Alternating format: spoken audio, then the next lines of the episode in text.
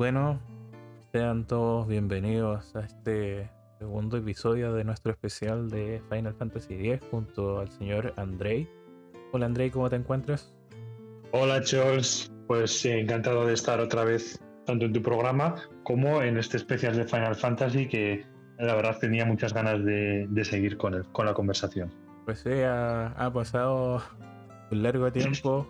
Eh, varios viajes aspira, ¿no es cierto? Y, por fin estamos de vuelta y vamos a retomarlo desde donde lo dejamos, ¿no es cierto?, eh, anteriormente.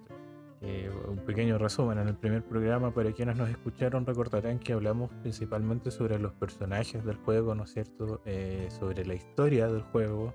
era un programa muy cargado de, de spoilers finalmente, ¿no es cierto? desilvanamos pequeños y, grandes escenas que nos presenta este título. Eh, fuimos haciendo un viaje por los principales momentos, algunos más emotivos que otros, ¿no es cierto? Ahí hilvanando nuestras eh, eh, teorías y, datos concretos también. Y el día de hoy toca hablar de, de, dónde se situaba todo esto, ¿no es cierto? Si ya tenemos a los personajes, si ya tenemos la historia, ¿en qué lugar ocurre la historia de este, de este juego, Andrei? ¿Cómo se llama este mundo? El mundo de Espira en el que nos hemos estado eh, sumiendo. Uy, sumiendo suena incluso un poco feo, pero hemos estado metidos en el mundo de Espira bastantes horas. Me consta que tú también, Charles, para poder intentar entender mejor todo este mundo y todas las cosas que, se presentan en él. Eh, ya que Final Fantasy X tiene. O sea, es verdad que es un RPG típico en el sentido de que tienes el viaje a través de este mundo de fantástico, eh, y bueno, es, típico no ver todos los mecanismos que hay detrás.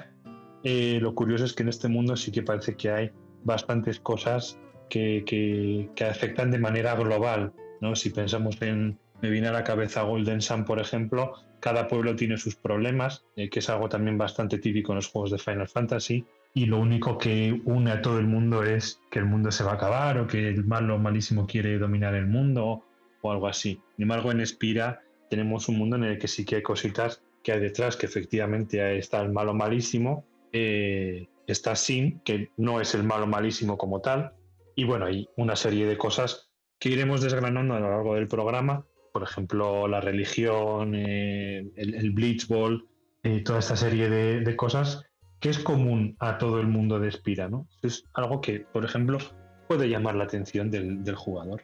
Exactamente, Spira es un mundo eh, bastante mágico, eh, bastante particular, ¿no es cierto? Eh, digamos que bastante em, rompedor en su época para los mundos que estábamos acostumbrados a visitar y, las aventuras que se vivían por aquella época dentro del género. porque nos encontramos principalmente frente a un mundo bastante, digamos, tropical, ¿no es cierto? Isleño, eh, con toques eh, polinésicos, donde, digamos, predominan influencias que mm, en algunos puntos no pueden recordar a Hawái, ¿no es cierto? Pero también a otras culturas eh, orientales del sudeste asiático. Y eso le da un acabado muy distinto. Porque pese a que sí, existe fantasía, existen personajes clásicos eh, del universo Final Fantasy como enemigos invocaciones, toda esta, eh, imaginaría eh, propia de la serie se ve un poco transformada por este trasfondo, estos entornos que no, nos presenta el título, que son principalmente islas, ¿no es cierto? Un poco juegan con, el tema tropical hay muchas palmeras, muchas playas, ¿no es cierto? Pero también hay muchas eh, ruinas, eh, y digamos no ruinas, no, no son ruinas egipcias, no son ruinas eh, asiáticas, no son ruinas europeas, ¿no es cierto? Son ruinas de, civilizaciones un poco más primigenias y más conectadas con lo que sería la naturaleza, ¿no es cierto?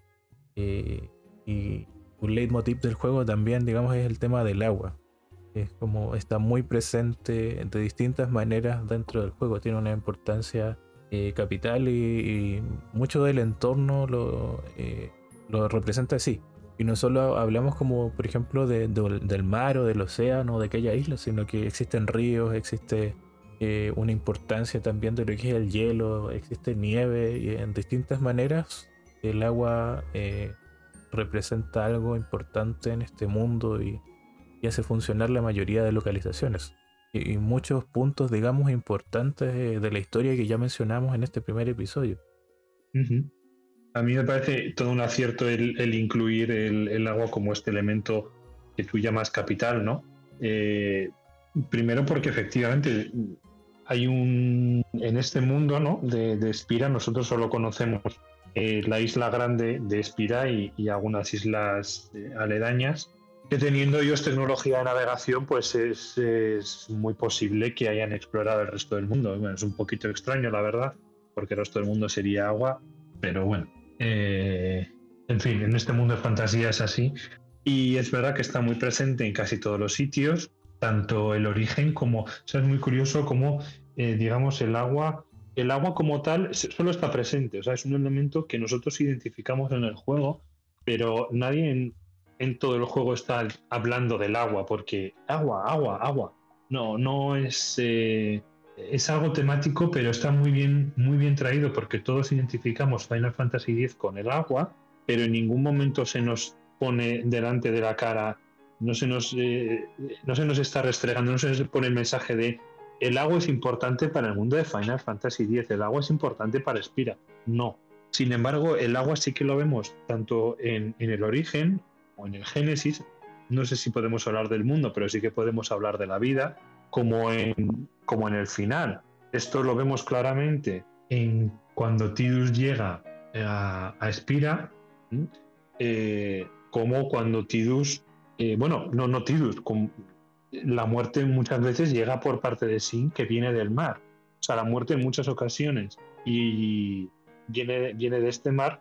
Eh, y de hecho en el, juego vemos eh, una muerte, un, barrido tremendo de vidas en eh, me parece que se llama el, pueblo, donde Sin llega y arrasa. ¿no? Y no hace falta que lance rayos ni misiles. No, no, no solo con eh, emerger y, lanzar, pues generar esas olas gigantes ya destroza todo ese pueblo, causa montones de muertes, montones de heridos.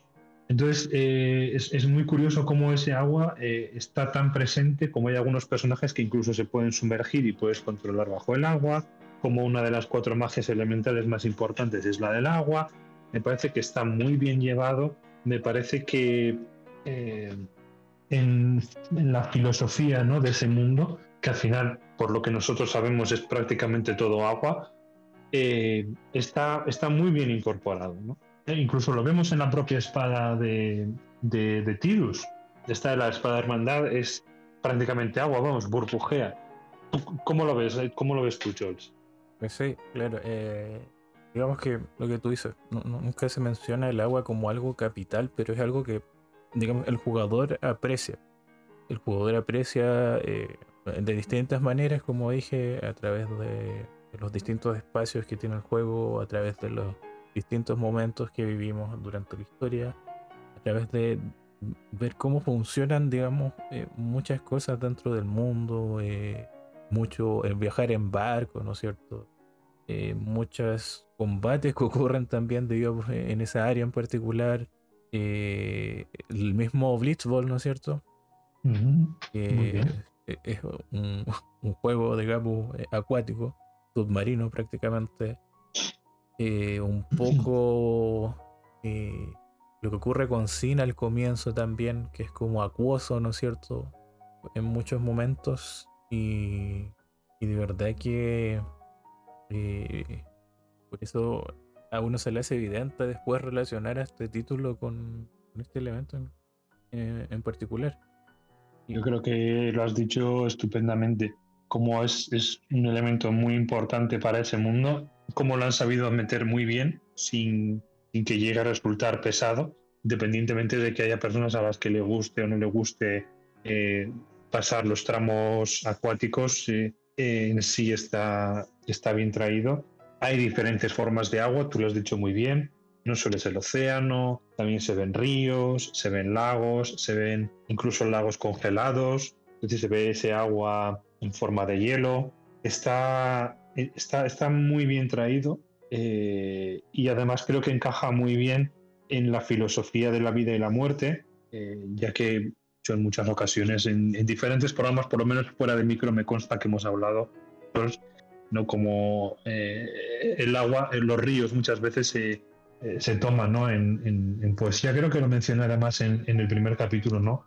que los ríos muchas veces se comparan como el viaje de la vida que va a dar al mar que representa la muerte. ¿no? Eh, o sea, decir que filosóficamente incluso Final Fantasy X ahí ha acertado con el tema del agua, porque la vida y la muerte es algo que, sin llegar a profundizar mucho, sí que son temas que están presentes en el juego, bastante presentes de hecho, y eso sí que es curioso que estando tan presentes no se llega a profundizar tanto en, en esos temas. Pero independientemente, el agua encaja tanto muy bien en el mundo, en ese mundo ficticio, pero en ese mundo físico, como en la filosofía del propio juego. Y por supuesto, podemos hablar incluso hasta en los colores y hasta en los ropajes de, los personajes, ¿no?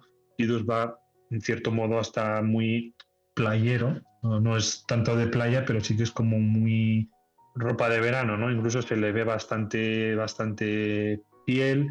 Eh, Yuna lleva unas, unas faldas y lleva una falda que, mm, pues con ese color marino y esas esas dobleces, pues casi que incluso puede emular, ¿no? Me parece que incluso el, los, los toques, los detalles blancos, hasta podríamos considerar burbujas, eh, las mangas que tienen su ropaje también parece que asemejan como un oleaje. O sea, está, es, un tema que está muy bien integrado. Yo lo que no sé es, eh, Chus, tú, eh, ¿qué significado le ves a, al agua ¿no? en este juego? ¿Por qué, ¿Por qué crees que puede estar tan presente? Creo que como bien mencionas, eh, ya lo mencionaste un poco, el agua siempre en distintas culturas eh, ha representado la vida, ¿no es cierto? Por distintos motivos. Por ejemplo, si uno no tiene agua, no puede vivir, para empezar. Eh, y muchos animales ocurre lo mismo. por otra parte, existe esa analogía que hiciste del río también, ¿no es cierto? también, digamos, el agua es una masa colosal, ¿no es cierto?, eh, en proporción a lo que es la Tierra. O sea, existe ese contraste muy grande en lo que es nuestro planeta y por sobre todo eh, tiene que ver con la vida en el sentido de que la mayor composición del cuerpo humano es, agua. Entonces, de ahí que yo creo que muchas civilizaciones se fueron dando cuenta que existe una estrecha relación con el tema de la vida y el ser humano en particular. Eh, no necesariamente con todas las especies del planeta, porque hay algunas que no necesariamente la necesitan, pero sí con lo que es el ser humano, que es algo indispensable. Y en este sentido, eh, el agua, eh, por ejemplo, en las culturas orientales, también tiene ciertos simbolismos. El tema de la fluidez, ¿no es cierto? Que tiene que ver con los ciclos de la vida y de la muerte. se refleja, no sé, en el tema chino con el yin y el yang. De hecho, es como el bien y el mal fluyendo y cada uno contiene una parte del otro. Tiene que ver con el agua también. Y particularmente este juego eh, abarca muy bien, eh, eh, como dije, el agua en sus distintas facetas y para explicar distintas cosas. El tema del viaje, ¿no es cierto? Los ríos, los viajes en barco, el, el, tema de sumergirse también, que se ocupa para muchas cosas, ¿no es cierto? Es como adentrarse en un nuevo mundo, adentrarse en los recuerdos perdidos de, digamos, de ciertos personajes. Eh, el tema del beatball, ¿no es cierto? También, como el crear un campo, un, espacio distinto y así, eh, digamos, sucesivamente con distintas cosas. Entonces, yo encuentro que obviamente ya nos hemos dado cuenta que no es azar que, esta masa líquida exista eh, en el juego y tenga tantos usos y, digamos, para adornar determinadas situaciones determinados contextos que visitamos dentro del juego. Tiene un simbolismo muy grande, tan grande que solo desarrollaremos eh, más perdón, a nivel jugable que eh, particularmente si es el único Final Fantasy donde eh, generalmente existe esta relación elemental, ¿no es cierto? Dentro de... hablando de magia más que nada que tienes, no sé, magia de tierra, magia de viento, magia de fuego y magia de agua. Bueno, en este juego se rompe un poco esto y, además del agua, el hielo es algo que funciona por separado y, eh, si no me equivoco, no existe como el viento como, como tal, elemento. Aunque lo, eh, está abarcado por creo que el elemento rayo. que mal no recuerdo. Sí, sí, me parece que si no recuerdo más, ¿verdad? Son fuego, hielo. Bueno, las, las tres típicas que son eh, eh, piro, electro, hielo y en este juego que incluyen. Sería. A mí siempre me parece muy interesante cómo los juegos rompen, eh, digamos, esta. No sé si puedo decir tríada, ¿no? Pero esta, este grupo de tres poderes elementales básicos que están como en, todos lados, ¿no? Eh, porque está muy bien tener una base y está muy bien utilizarla. Al final, digamos que como convenciones ¿no? que se toman dentro de los videojuegos, eh, convenciones que seguramente responden a esquemas culturales y seguro que si diferentes personas, diferentes grupos, incluso si lo pensamos a nivel global, diferentes planetas incluso lo podrían elaborar de forma diferente. Lo que me llama la atención en los juegos es cuando se rompen estos paradigmas y cuando se incluyen otras cosas. Final Fantasy incluye el agua, que tampoco es tan raro, pero sí que suele ser en los Final Fantasy. Mm, o bien hay unas magias elementales muy amplias, o bien se quedan como en un segundo plano, que también es algo relativamente común en los videojuegos. Tiene una serie de poderes o de elementos principales y una serie de elementos secundarios, que a veces pueden ser agua-tierra, eh, luz-oscuridad, ¿no? Eh, en ese sentido, Final Fantasy X, bravo, porque incluye el agua, lo entiende como algo muy importante, algo que mm, no tenemos tiempo para discutir qué podemos entender por el uso de las magias en el mundo de Final Fantasy X, pero se podría valorar. Eh, el caso es que entiende que es algo importante y que debe estar ahí.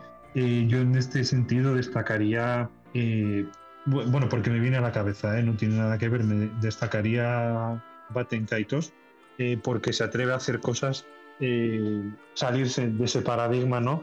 Incluir fuego, agua, eh, viento, tiempo, luz y oscuridad, ¿no? Incluir viento, bueno, no es tan raro, incluir tiempo sí que es raro, ¿no? Magias de tiempo que son exactamente igual de poderosas que las otras. Y, oponerlo a las magias de, viento, pues me, gusta mucho que hagan, que hagan eso. Ese es un ejemplo que es que me ha venido y, siempre, es, siempre es bonito verlo, ¿no? Como cada juego pone el foco en lo que es interesante.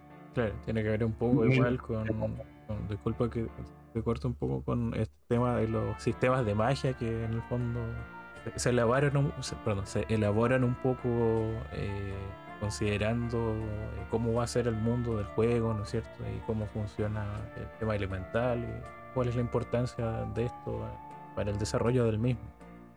Pues sí, a mí me parece un, gran acierto por parte de Final Fantasy X, sobre todo por lo que ya hemos comentado los dos, esa relación que tiene con la vida y la muerte, que es uno de los temas principales del juego, ¿no? Y bueno, han sabido, han sabido hacerle un hueco dentro del mundo y de las mecánicas. Bueno, también está, eh, digamos, todo este tema del mundo que nos rodea, ¿no es cierto? Que mencioné anteriormente, que es esta influencia polinésica, estas ruinas, digamos, de corte más eh, poco americano, diría yo.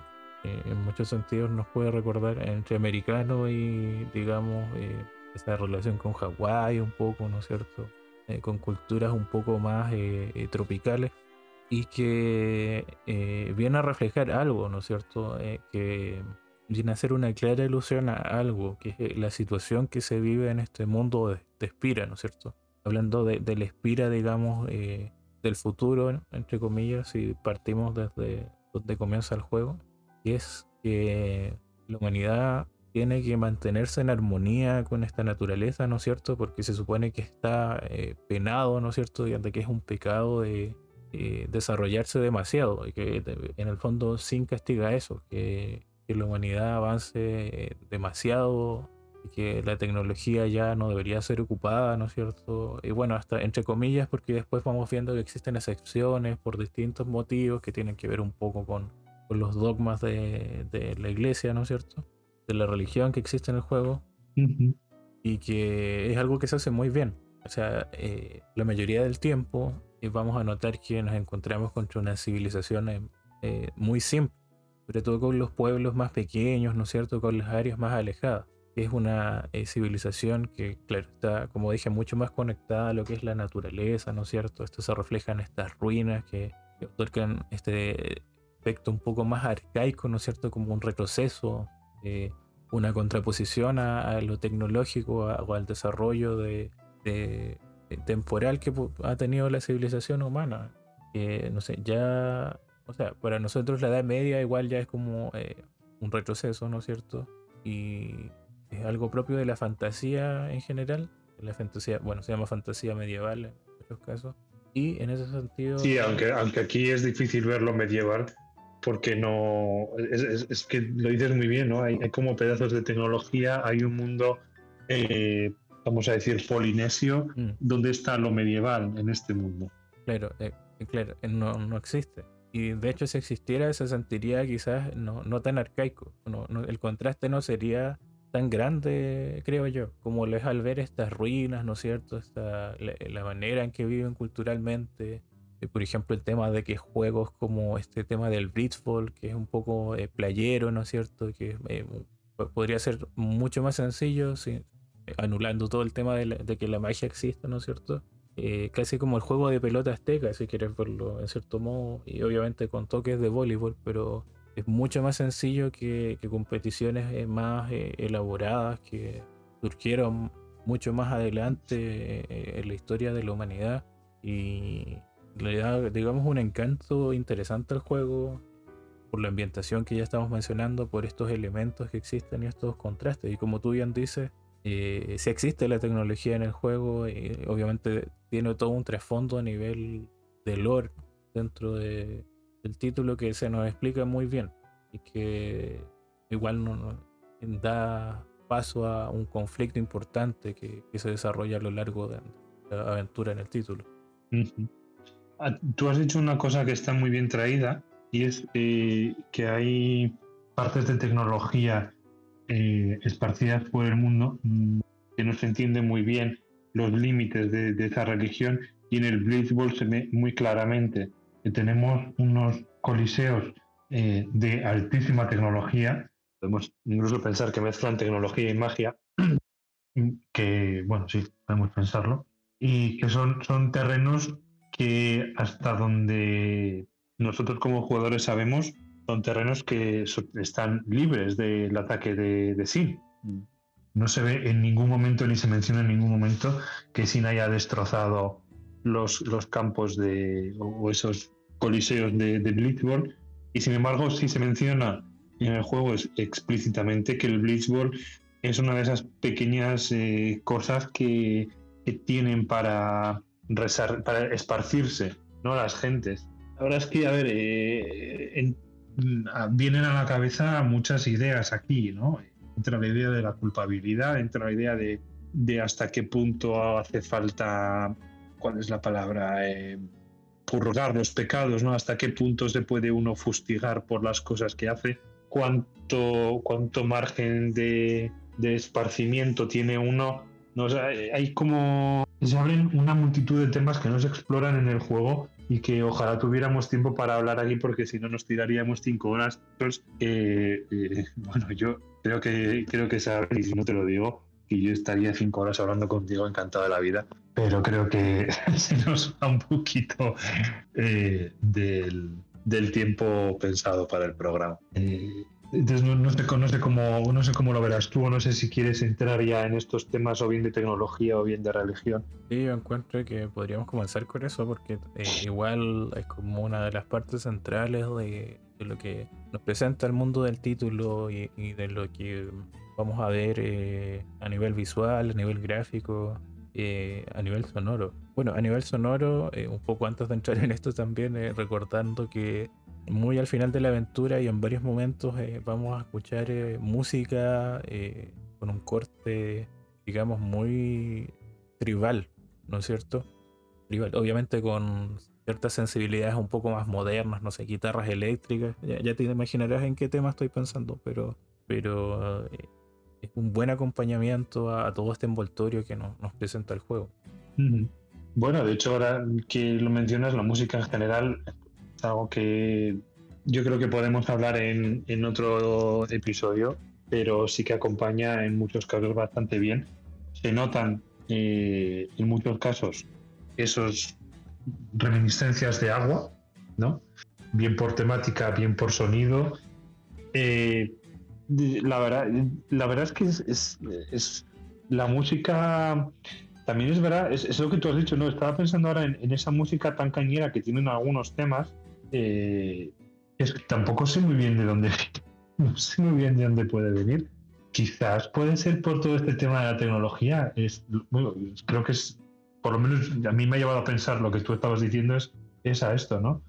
Eh, no solo de tecnología, sino quizás el hecho de que de, las prohibiciones, ¿no? De cómo hay temas que están prohibidos y, hay cosas que no se pueden hacer y toda esta música que es más eh, rockera y más heavy incluso, eh, que quizás, sobre todo ahora que lo pienso, el rock ¿no? también ha sido una música que en, unos orígenes, en, mi limitado conocimiento, eh, estaba, estaba mal vista, ¿no? No sé, podemos pensar que estaba prohibida, eh, no, no, que estuviera prohibida, pero que hubiera como una idea como de que está mal, ¿no? Y esta idea de que es, de que es algo malo, pecaminoso, lleva a pensar a las prohibiciones, ¿no? Ahora podría estar pasando lo mismo con el reggaetón, por ejemplo.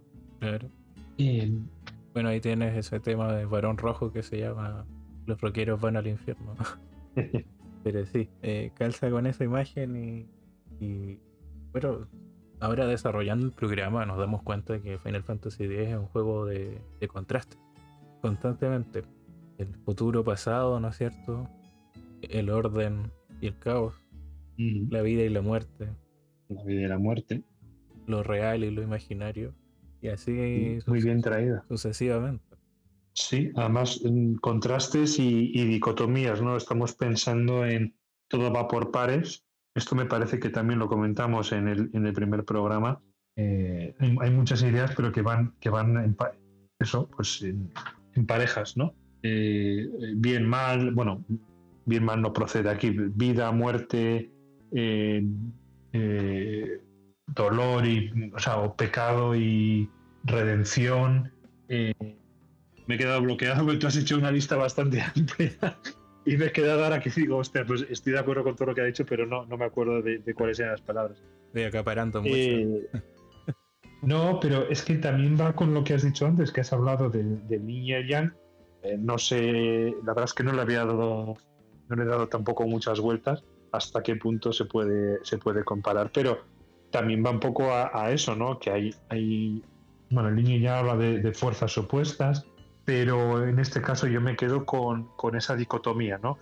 Todo va por dobles, todo se alterna y las dos, y todo va, o sea, es necesario que exista una para que exista la otra y, para entender ese mundo, ¿no? Hace falta que existan las dos y hace falta entender las dos en su conjunto.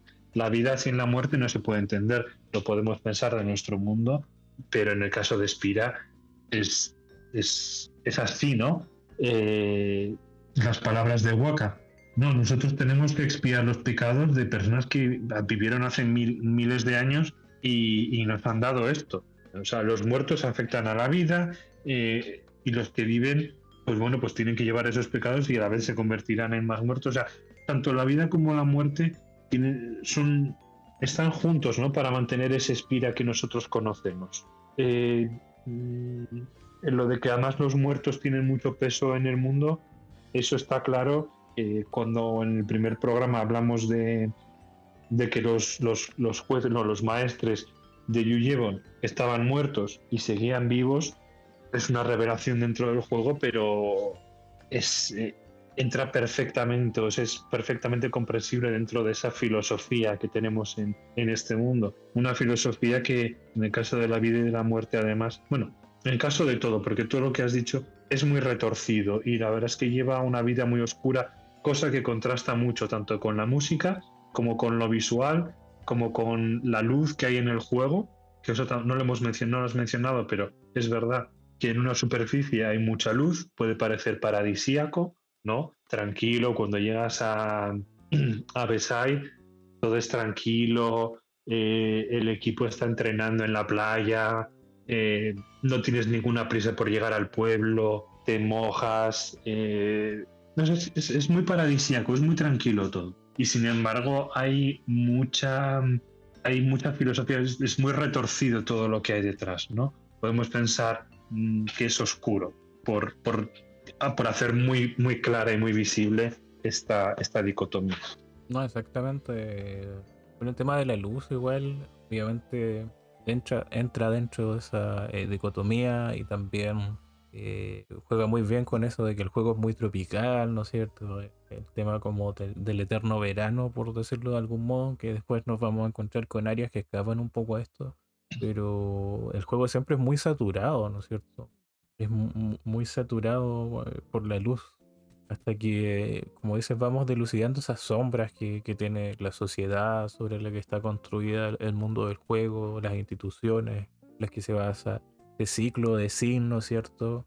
Y poco a poco esa, eh, eso se va a ir rompiendo eh, para el jugador más que nada y para los personajes eh, principales, porque podríamos hablar, claro, de que existe esta luz, ¿no es cierto?, en el juego, pero en realidad la gente no es iluminada, vive cierta ignorancia, ¿no es cierto? Y otra forma de la luz es que igual iluminar significa como entender cosas, quizás que, no sé, empezar a pensar mejor. Y eso también le pasa a los personajes del título. Y es todo un proceso dentro de ese viaje que viven ellos y que, el mundo del juego eh, los va situando al ir recorriéndolo completamente a través de sus distintas eh, localizaciones que poco a poco se van a ir eh, transformando en cierta manera, sobre todo hacia el final del viaje. Por hilarlo un poco con, con otro tema importante del que la religión tiene el conocimiento, cómo está estructurada la sociedad en ese.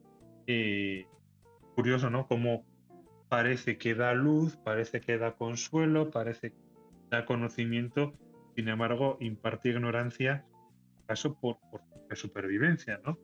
Porque conocen que, el círculo de espira, pues se tienen que mantener como tal para, para poder seguir ejerciendo ese control y como hasta qué punto saben toda la verdad, no tengo ahora el recuerdo, no sé, cuánto saben de Yevon, ¿no?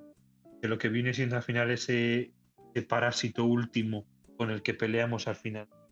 Pero saben perfectamente, una vez que alguien llega a Aleska y consiguen el don final, eh, tanto el como el león o la persona que se sacrifica para, para ser un león acaban, acaban muertos. Y como el producto de ese. El, producto es que ese león se convierte en sí, ¿no? Ese bueno, es más corrompido, ¿no? Sin eh, se apodera de ese león y lo va convirtiendo en sí pasados los años. Es decir, que realmente cierto modo están colaborando sin y la, y la, propia religión. Pensar que la religión está matando sería también un poquito dar el rizo, pero indirectamente se podría incluso pensar. ¿Cómo lo ves tú o qué, es lo que te sugiere a ti? O sea, bueno, existe, digamos, eh, un juego importante en cómo maneja eh, la religión, digamos, este tipo de situaciones, sobre todo cualquier situación negativa, como que se ve glorificada, como martirizada, ¿no es cierto? Y se le busca como ese lado positivo, o se le, ahí se intenta como hacer que pasar por algo bueno, como, como decir, ellos dieron la vida para salvar el mundo, que ya suena bien y todo, pero en el fondo sabe que constantemente están mandando a, morir a alguien y, a un grupo, ¿no es cierto?, para continuar con, con el ciclo, continuar con su sistema y continuar con, con el poder que les había acomodado, digamos, a las grandes directivas dentro de, esa religión.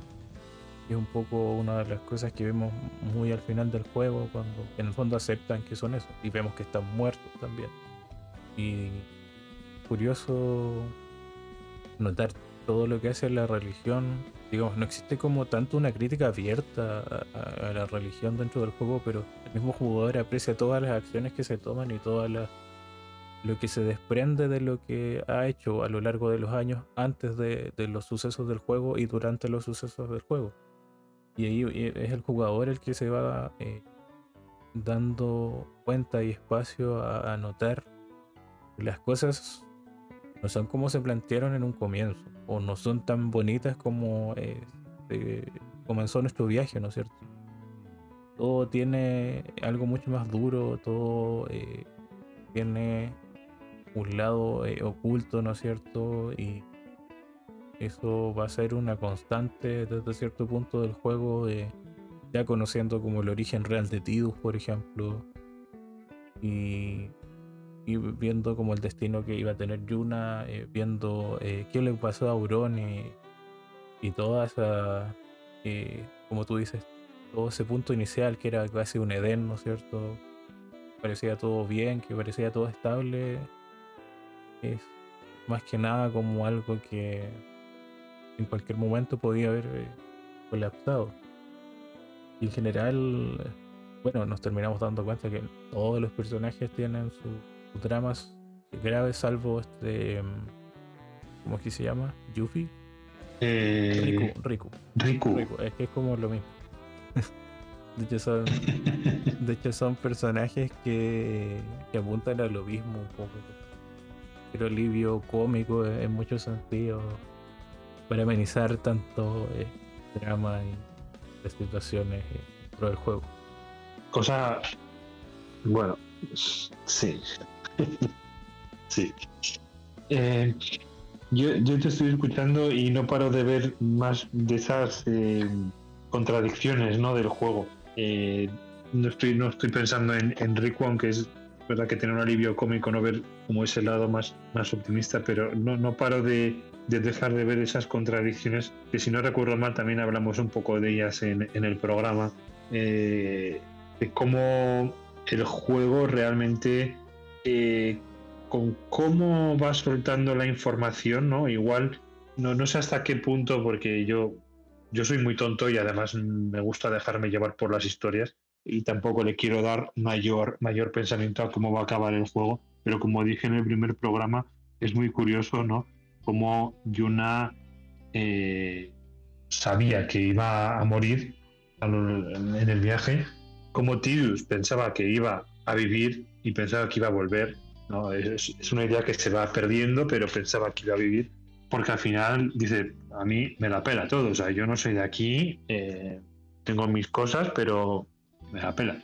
Y, como al final eso, eso cambia, ¿no? Eso se, revierte en esos papeles. Yuna vive y Tidus es el que muere. Pero bueno, Tidus también es un sueño. Ahí esa dicotomía también volvemos a, a traerla. Y en el centro de todo está la religión, que es la que tiene la información, que también vive rodeada de tecnología. Y, sin embargo, ni es, es, muy curioso porque es algo que en el juego no, no se especifica realmente, ¿no? la relación entre, entre la religión, entre el Yevon y Sin, ya que si, quiero decir, si de verdad hay tanta tecnología e incluso la propia, los, propios maestres ¿no? y en la propia central de Bebel es una ciudad que tiene aparentemente tanta tecnología, eh, aunque no sea para el día a día, pero, pero la tiene, ¿no? ¿Cómo, ¿Cómo es posible que Bebel en principio no sea atacada, ¿no? o no tenga o no haya más muertes ¿no? En, digamos en el clero. Y no se especifica en ningún momento que, los maestros controlen a Sin, ni se dice lo contrario tampoco. Solo se sabe que Sin al final es una criatura que está que es una criatura pasiva, que está controlada y corrompida por, por Yevon, y que Yevon, la religión, se aprovecha de todo eso, ¿no? Parece el juego, por la información que da, parece sugerir que Bebel y, los maestres son unos grandes generadores de, de y que, mm, bueno, primero que el sufrimiento para esa redención puede venir de cualquier sitio y el castigo puede caer sobre cualquiera, sea culpable o no. Es, es lo que en principio el juego eh, bueno, parecería sugerir, ¿no?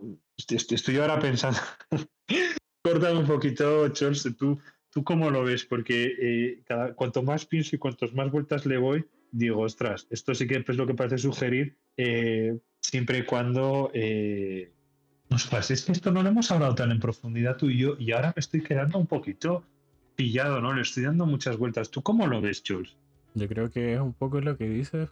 O sea, si lo piensas en que quizás eh, el cómo actúa Sin realmente no es como te lo plantean inicialmente, pero eh, a través de la tradición, ¿no es cierto? De, año a año de enviar, ¿no es cierto?, a, un invocador a, aplacar su así existen los años de paz formando como un ciclo.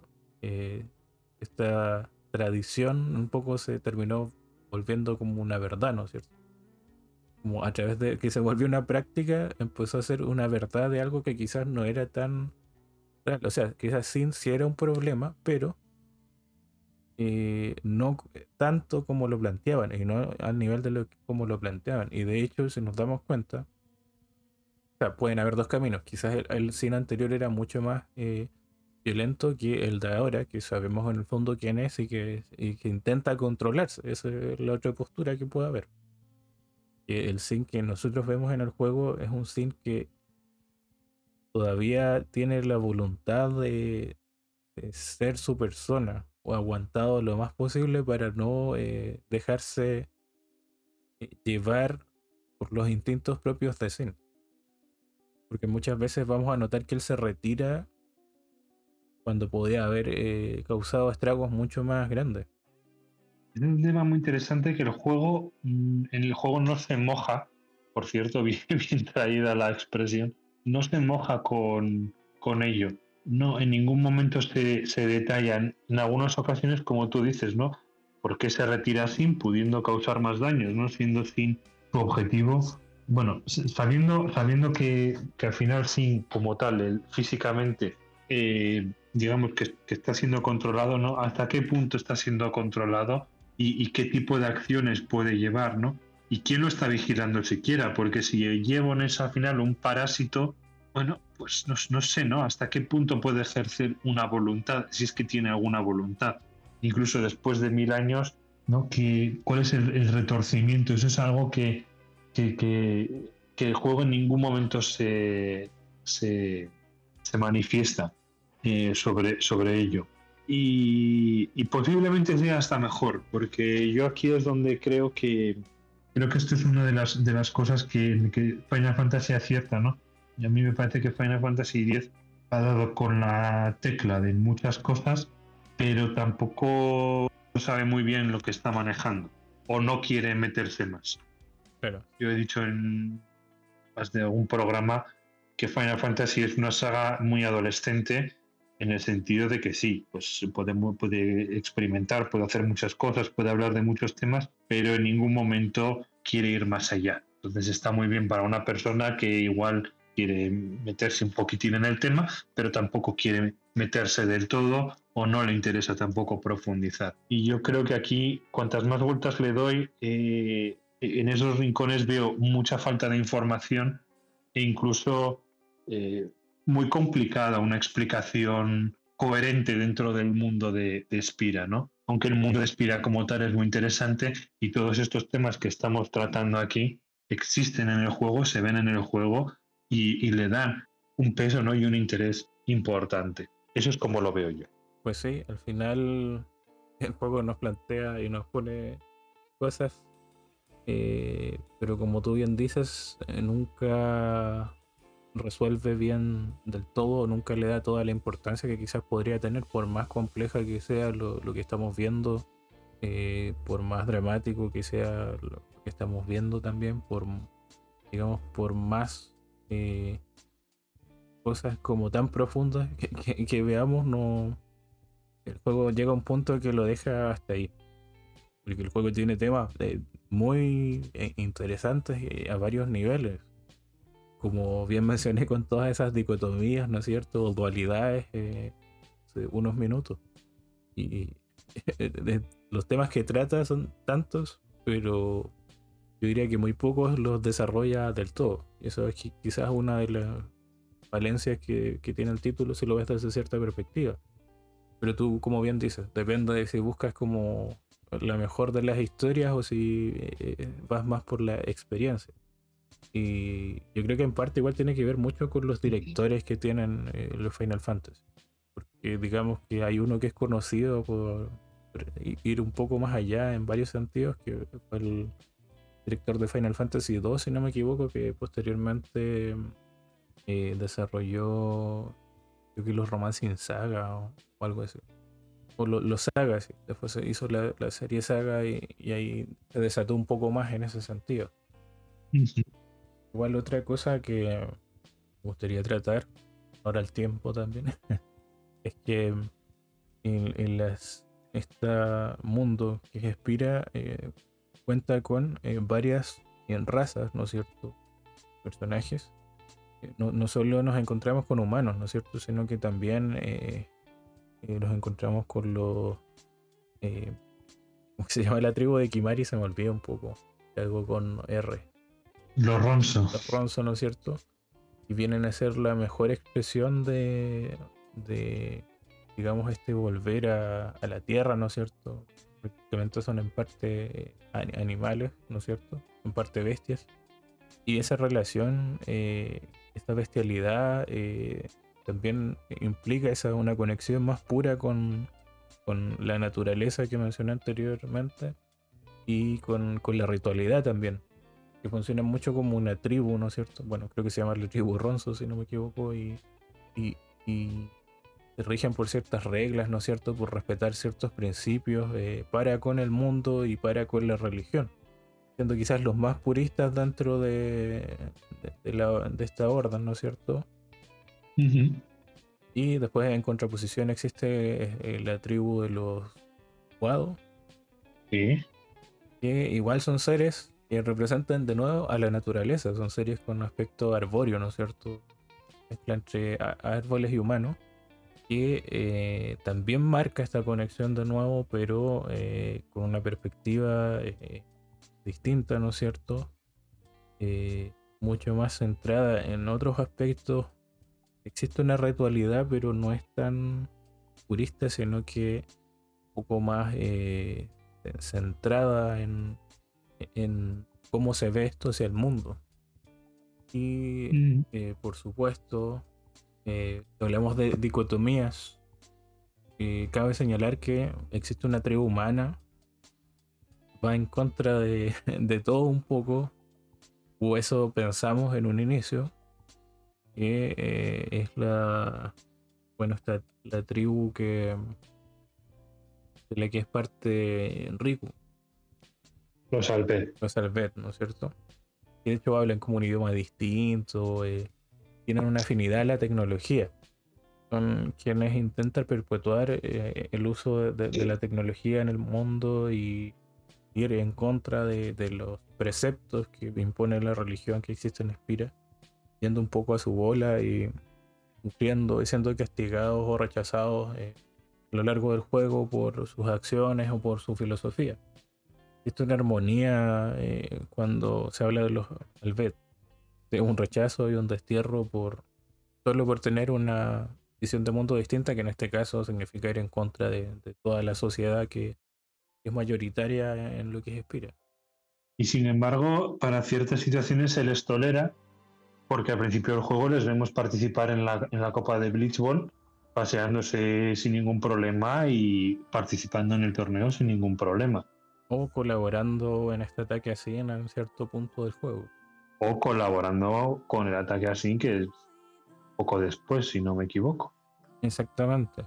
En el fondo, igual son como se les utiliza para, para ciertas cosas, ¿no es cierto? Para cumplir con, con ciertas situaciones, para complementar un poco. Eh, nunca se, digamos que se les da, se les escucha en cómo, qué es lo que quieren hacer ellos, sino que se les incluye para eh, cosas que ya se quiere hacer, pero como para que sea un poco más generalizado eh, dentro de lo que es Spira.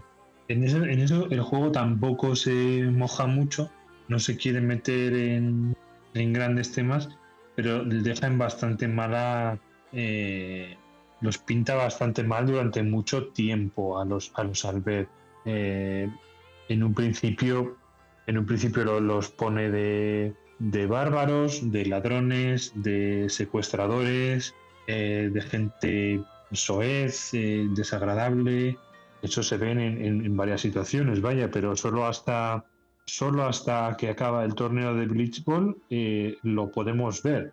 En los primeros encuentros de Tidus con ellos, le golpean, eh, le hablan mal, eh, le hacen de menos, ¿no? Le desprecian, le, tienen ahí en la cubierta, le dan la comida como, como a un animal, lo utilizan para, para hacer una expedición, no, sé si van a sacar energía, no, no me acuerdo de lo que hacen, la, primera misión que haces con, con Riku, eh, secuestran a Yuna, eh, la verdad es que son bastante desagradables el equipo de, de Blitzball.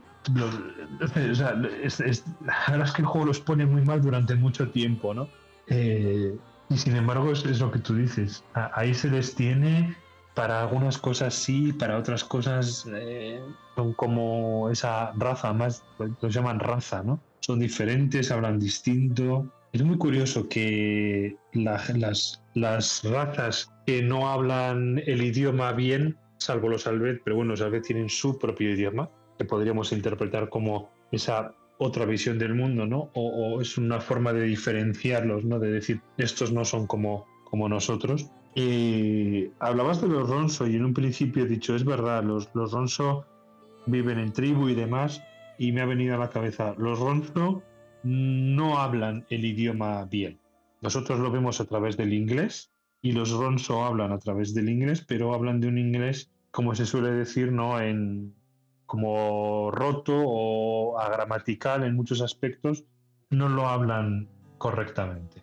Eh, otra raza que no has mencionado, eh, que no me acuerdo de cómo se llama, pero son esta especie de ranas humanoides que, gestionan los, los shupet, ¿no? Estos, me parece que se llaman shupet, los, los, elefantes con los que cruzas el río, el río de la luna. ¿Te acuerdas? Chupaf. Eso. Sí, claro, son como mercantes que tampoco tienen una presencia tan grande en el juego. Y, son como puntualmente para, para ciertos momentos, digamos, de la aventura, pero nunca se nos explica muy bien como su, filosofía o contamos con algún integrante del juego que, que tenga una relación, tanto un integrante del equipo que sea un antagonista en específico. Correcto. Y si eres como yo, hasta te gustan y te caen bien. Pero cuando estabas hablando de los Ronso y estabas mencionando las razas, yo he pensado, uy, les falta, faltan las, las ranas que, llevan los, los Supaf. Y he dicho, ostras, pero esas ranas también hablan mal, no hablan bien, ¿no? Y tanto Ronso como esta especie em, son las menos humanoides. Eh, los Guado sí que hablan bien, si mal no recuerdo, incluso hablan de, de forma muy formal, son más parecidos a lo que eh, en, otras fantasías se podrían considerar los elfos. Y también están como diferenciados, es decir, hay como una diferenciación. Todo el que no habla normal es de una raza diferente. Son distintos. En, muchos casos hasta podríamos decir peores, ¿no? Bueno, no sé si podemos decir porque el juego no lo especifica, pero sí que se, bueno, se podría intuir, ¿vale? O sea, o por lo menos cabe la duda para pensar que no sé si el juego, no creo que tanto el juego, sino ese mundo los tiene como inferiores. Los Ronsos, si mal no recuerdo, en el juego son una de las últimas razas en convertir, es decir, serían como los más paganos, que, concuerda con lo que tú has dicho, ¿no? Pero también tendría sentido pensar que una raza recién convertida es la que tiene menos privilegios, la que mm, peor está vista por, por digamos la gran mayoría. Y, es curioso que son estas las que tienen características animales las que hablan peor. En los guado es verdad que parecen un poco más árboles, pero aún así son más humanos y hablan, hablan mejor. O sea, no como la gente normal, pero hablan gramaticalmente, son capaces de construir frases como cualquier. Ah, o son los, o son los Guado los, los, los últimos en convertirse. Eran los Guado. Igual he metido la pata. Eran los Guado porque por eso era importante Seymour y la unión con que intentaba plantear. Bueno, la raza que hablas como de anfibia se llama Hipelo. Bueno, mm, pues, pues, mira, me he confundido. Es verdad, son los Guado los últimos en convertirse. Eh, lo que sí es verdad es que solo hay un, un maestro Ronso y, me parece que además es de los más nuevos. No sé si ha habido muchos más maestros ronsos, pero en el juego solo se menciona este. y debe de ser el único que está vivo a lo largo del juego. El único que, Porque el resto el único que habla bien. O sea, el más humano, fíjate, el que está más metido en la religión, el que está más metido con ellos. Y aún así es un poco despreciado, ¿no? Eh, no está del todo dentro. O sea, hay, cabe mucho que pensar sobre cómo ese mundo trata a estos personajes. Y no puedo decir que el juego, porque el juego como tal tampoco mecánicamente son ellos menos, ¿no? No se los presenta como menos. Pero en el mundo sí que el juego sí que. Ese mundo sí que los, los tiene separados y además se le dan ciertas características, ¿no? Para diferenciarlos notablemente. Eso, eso es lo que pienso. Sí, no sé, eh, interesante cómo todos esos pequeños detalles eh, van muy en la filosofía del juego finalmente. Todo lo que plantea, en cómo se supone que tiene que funcionar Inspira, cómo está funcionando, qué realmente significa esto, cómo es la sociedad, qué cosas critica la sociedad eh, explícitamente, qué discriminaciones existen eh, implícitamente. Y sin duda, eh, ese hacer, digamos, igual un mundo muy compacto finalmente, un mundo no tan grande, digamos, no o sea, siempre se siente, claro, Espira es un mundo, pero no se siente como si fuera todo un mundo, ¿no es cierto? No se siente como si fuera todo el planeta. Eh, tiene mucha riqueza eh, en lo que presenta y una complejidad y un detalle eh, bastante grande y, muy bien tratado, sobre todo si lo comparas con otras entregas de la saga donde generalmente esto recae como en imperios de distintas naciones o que existen los enanos y ciertas razas pero todo es como muy estereotipo, o sea, todo se basa mucho en el estereotipo y aquí como que es toda una construcción un poco más nueva que juega con los elementos iniciales de los que parte la aventura. Creo que tienes mucha razón en lo que dices y es algo que no, no se ha mencionado y yo no lo a mencionar mucho. Eh, en este sentido hay que romper una lanza a favor de Final Fantasy X porque si bien es mezcla o mete estos, estos vamos a llamarlos razas de fantasía, ¿no? Y los pone a todos dentro de este batiburrillo tienen un sentido, ¿no? Incluso a través de la discriminación, eh, el juego está lanzando un mensaje. Si tuviéramos un pueblo con cada uno una raza diferente y les ponemos los estereotipos que se les pueden asociar, como tú has hablado de los elfos estupendamente, mm, al final eh, eh, realmente el juego no está diciendo nada sobre, sobre eso. Incluso podríamos pensar que que sería meter la pata, ¿no? Porque si te molestas en poner diferentes razas en un juego con diferentes culturas, lo que cabría pensar es que ahí habría muchos choques y es algo que no se suele ver. Fuera de, fuera de los clichés, fuera de lo que ya estamos acostumbrados. Y es, eh, es, una pena, porque, eh, es una pena, es una pena, porque, bueno, pues vale, pues está bien que pongas un diferente una diferente piel, un diferente skin a diferentes pueblos, pero que al final estás metiendo cosas vacías, ¿no? A mí me parece que es un error. Eh, sin embargo, en este juego han sabido, han sabido dar un significado a cada una raza. Y aunque sean unos mensajes, mm, aunque son mensajes que van por temas desagradables, también me parece lícito hablar de esos temas y me parece que, que caben comentarlos dentro de, un juego, incluso sin ser una parte principal, como no lo es. Y el juego tampoco lo trata como una parte principal. Pero está ahí. Y en eso, pues insisto, eh, me parece que Final Fantasy X lo, hace bien. Por algo, Final Fantasy X es un juego muy distinto eh, con respecto a sus otras entregas. A pesar de que sea como el más simplificado en otras cosas eh, a nivel jugable, ¿no es cierto? en otros aspectos sí que intentó innovar y variar y, jugar eh, ellos de, otras maneras. Y incluso, eh, pensando un poco más adelante, eh, se intentó retomar parte de ello, obviamente ya con un plot muy mucho más este, tradicional en, Los Odyssey. Ciertas cosas que de Final Fantasy X que se ven mucho en, en Los Odyssey eh, o sea, de nuevo recorrer al tema de la vida, ¿no es cierto? A reflexionar sobre. Y, el tema del mar, igual muy presente, ¿cierto? Recuperan ciertas ambientaciones de nuevo. Y es eh, eh interesante como abrió la puerta un poco a ser distinto eh, en un género que en esa época ya estaba muy, muy, muy eh, trillado y que particularmente tampoco hemos visto que, que, se apueste por algo tan distinto posteriormente, salvo contados ejemplos. No, no existe una tendencia a salir esta ambientación tan típica a salir de los conflictos tan eh, simples entre grupos de personajes y, hacer un, crear un mundo mucho más orgánico y, nuevo. Bien, pues eh, no sé si quieres hablar de algún tema más, Charles. Eh, o sea, yo encuentro que igual abarcamos como bastante bien los principales puntos de lo que queríamos tratar. Quizá falta un poco lo de la tecnología, pero